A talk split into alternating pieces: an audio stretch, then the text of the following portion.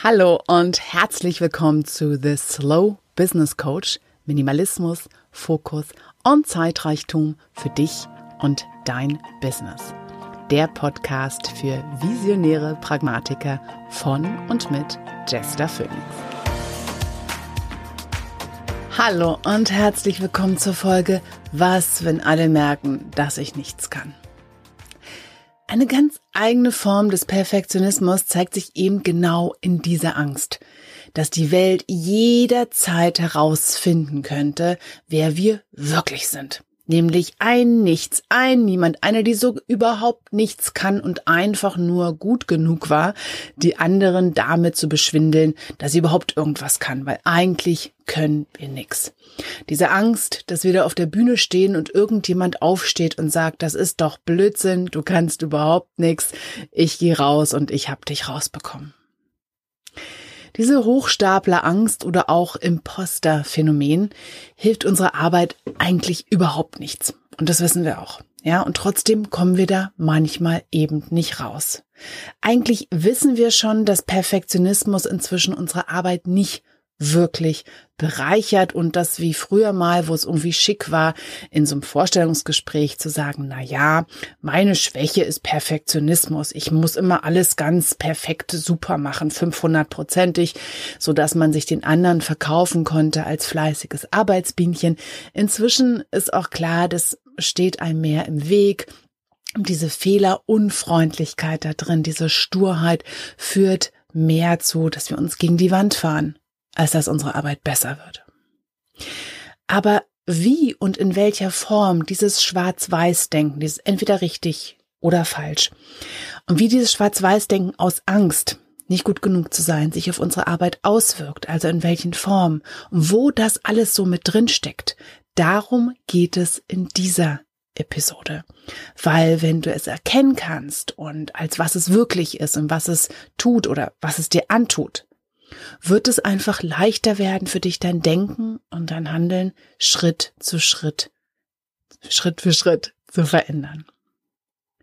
Weil eine große Unterscheidung, die mir sehr geholfen hat, und ich bin für diese Episode wirklich dem Buch von Sabine Magnet, das heißt auch genauso, und was, wenn alle merken, dass ich gar nichts kann, über die Angst, nicht gut genug zu sein, das findest du natürlich auch in den Show Notes zu dieser Folge die große Unterscheidung, die wirklich mir das offenbart hat und mich auch sehr überrascht hat, wo das alles so mit drin ist, das meinte sie die einen, die Overdoers, also die, die zu viel tun, oder auch die Underdoers.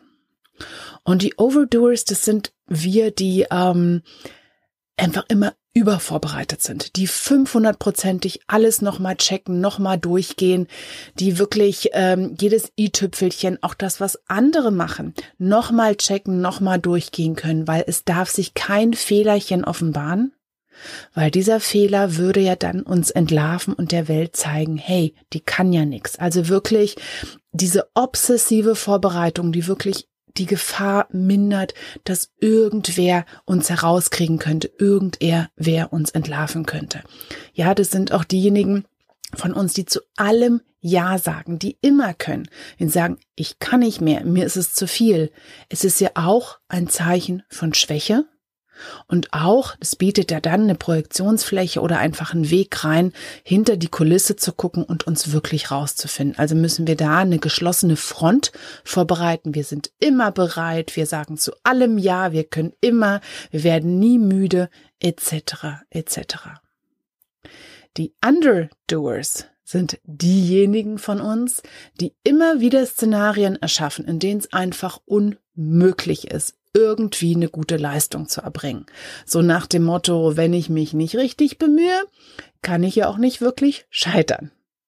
Das sind diejenigen, die wirklich immer so ein Drama drumrum kreieren. Da wird dann irgendwie erst kurz vor Abgabe des Termins wird irgendwie reingehauen, wo eigentlich schon klar ist, es ist kaum zu schaffen.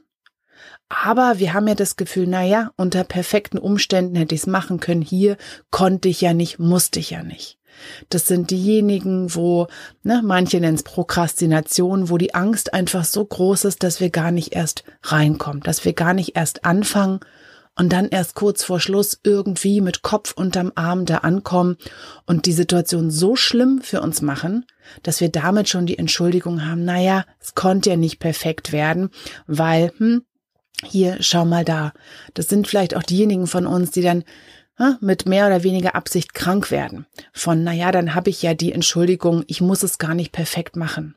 Diesen Druck kaum aushalten, irgendwas machen zu müssen, dass sie sich dann extra selbst sabotieren, weil das die einzige Art ist, diese Angst aushalten zu können. Die Overdoers halten diese Angst aus, indem sie übermäßig viel tun.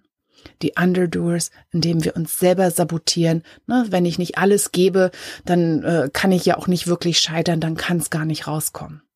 Bei denen erkennt man manchmal gar nicht an, dass es was mit Perfektionismus zu tun hat.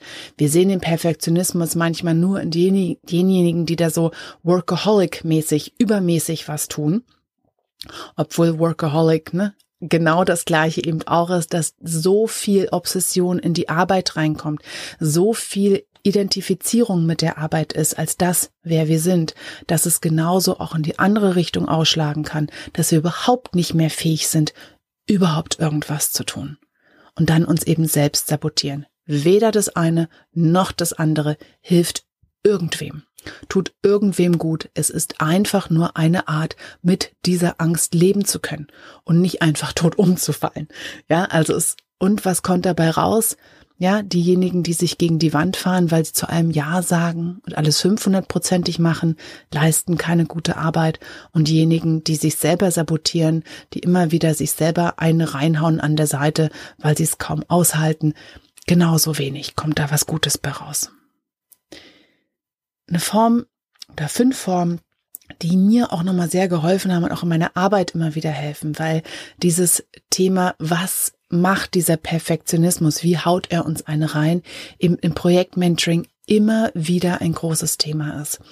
Und eine Unterteilung, die ich da gerne auch nutze, weil sie mir einfach hilft und meinen Klientinnen wirklich da ein bestimmtes Werkzeug reingibt, zu verstehen, warum sie reagieren in diesem, an diesem Punkt im Projekt zum Beispiel, ist eine, äh, die fünf Kategorien von Valerie Young. Die wird auch von Sabine Magnet ähm, wird sie auch genannt mit drin.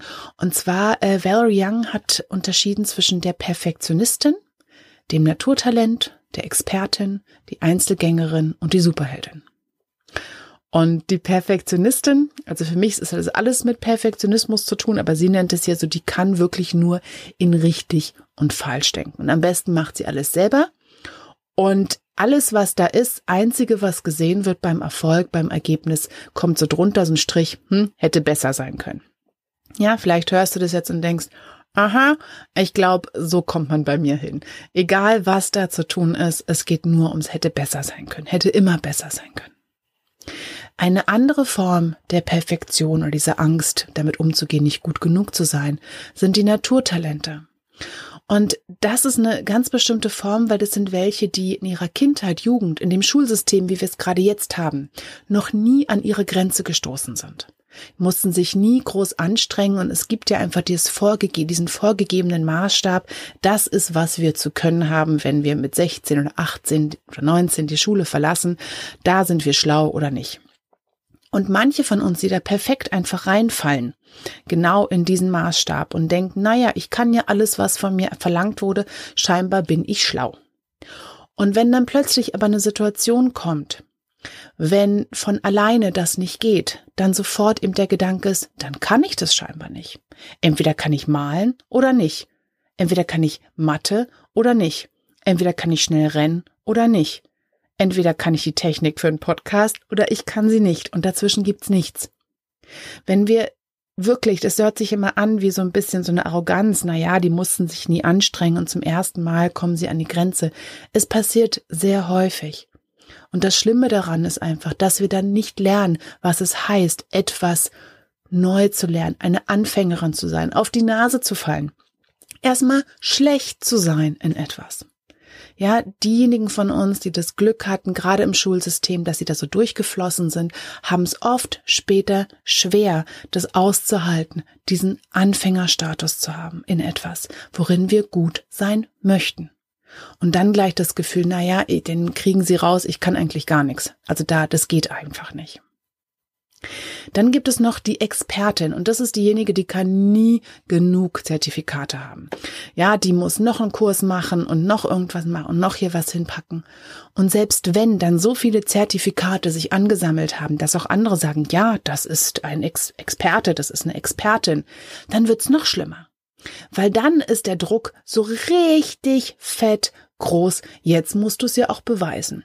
Bei dir steht hier Professor Dr. Dadadam an der Tür dran. Wehe, du sagst jetzt auch nur ein dummes Wort. Die Angst, der Druck steigt dann nochmal enorm an, herausgefunden zu werden, dass man eigentlich nichts kann. Und statt dieses Wissen dann in die Welt zu bringen, damit etwas zu bewegen, ist dann lieber der Gedanke, ach, ich gehe nicht raus, ich lese lieber noch ein Buch dazu. Ja, also auch da wieder kommen wir wieder nicht ins Handeln, stehen wir uns selber wieder im Weg. Dann gibt's noch die Einzelgängerin, die Erfolg allein daran misst, dass sie es ganz alleine und ohne Hilfe und ohne jegliches Zutun von jemand anderem geschafft hat. Und das ist die, diejenige, die darf keine Idee von jemand anderem haben. Niemand darf was dazu gegeben haben.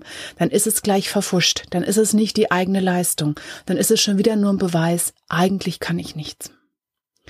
Und ein ganz besonderes Phänomen gerade unserer Zeit heute ist die Superheldin. Die Superheldin ist immer eine ganz eigene Perfektionistin. Sie muss nämlich nicht nur in ihrer Arbeit perfekt sein und 500-prozentig, sondern in allem. Und zwar auf Anhieb und zwar ohne Hilfe. Ja, da muss der Beruf perfekt stimmen, die Ehe muss stimmen, die Elternschaft, wie wir mit unseren Kindern umgehen, muss stimmen, das Haus muss perfekt, entweder minimalistisch oder higge oder wie auch immer sein, der Körper muss perfekt sein, die Gesundheit, der Kopf, das Mindset, die Finanzen, alles, was es so gibt, muss sofort und perfekt sein und überhaupt. Jenseits jeglicher Realität. Wir wissen's. Und selbst wenn für die Superheldin alles nach außen hin glücklich und erfolgreich aussieht, kommt bei ihr unterm Strich trotzdem immer noch raus, nicht gut genug. Eigentlich könnte jeden Moment jemand rauskriegen, ich kann eigentlich gar nichts. Und was machst du jetzt, wenn du dich hier irgendwo erkannt hast und gedacht hast, ah, das ist ein Grund, warum ich nicht weiterkomme. Das ist etwas, wo der Perfektionismus in einer bestimmten Form einfach mir quer liegt. Was heißt es jetzt? Danke, Jester, dass du das hier so offenbart hast und so zerlegt hast, aber jetzt habe ich noch mehr Angst. Was kannst du machen? Du kannst drüber reden, egal mit wem. Du kannst mit Freunden reden, du kannst selber ähm, ja darüber schreiben, auch das für dich in dein Tagebuch. Einfach darüber mal anfangen, es nicht für selbstverständlich zu nehmen, dass du dich so fühlst und so fühlen musst und dass es keine Alternative gibt.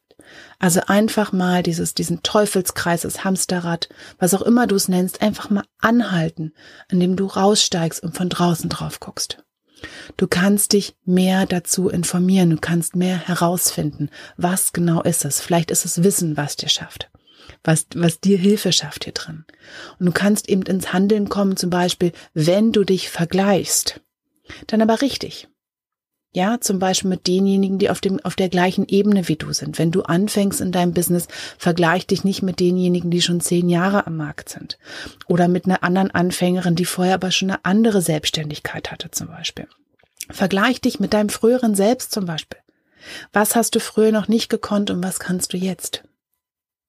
Was dir auch helfen kann, ist ganz bewusst ein Dankestraining, also ganz bewusst immer wieder auf deinen Erfolg zurückzukommen, Dank dankbar zu sein für alle anderen Dinge, für die du kannst, die dir im Leben geholfen haben, statt immer nur zu gucken, was geht alles nicht, was ist alles nicht perfekt, was kann ich alles noch nicht, drauf zu schauen, was funktioniert schon, was bekomme ich hier geschenkt vom Leben. Eben ja, diesen ganz bestimmten Perspektivenwechsel einfach zu haben. Dankbarkeit, Achtsamkeit oder auch einfach die Akzeptanz zu haben, dass, hey, da bin ich gerade. Und ich hab, bin gerade auch jemand, die hat dieses Imposter-Phänomen. Ich habe ständig Angst, herausgekriegt zu werden, dass ich eigentlich nichts kann. Auch wenn mein Kopf, mein logisches Denken eigentlich weiß, es ist Blödsinn. Ich komme da nicht raus. Diese Angst hält mich so fest, ich komme bei Projekten nicht weiter. Und eben vor allem dich selbst dann in Arm zu nehmen und zu sagen, hey, für jetzt bin ich da gerade. Ich komme mit mich da rausdenken.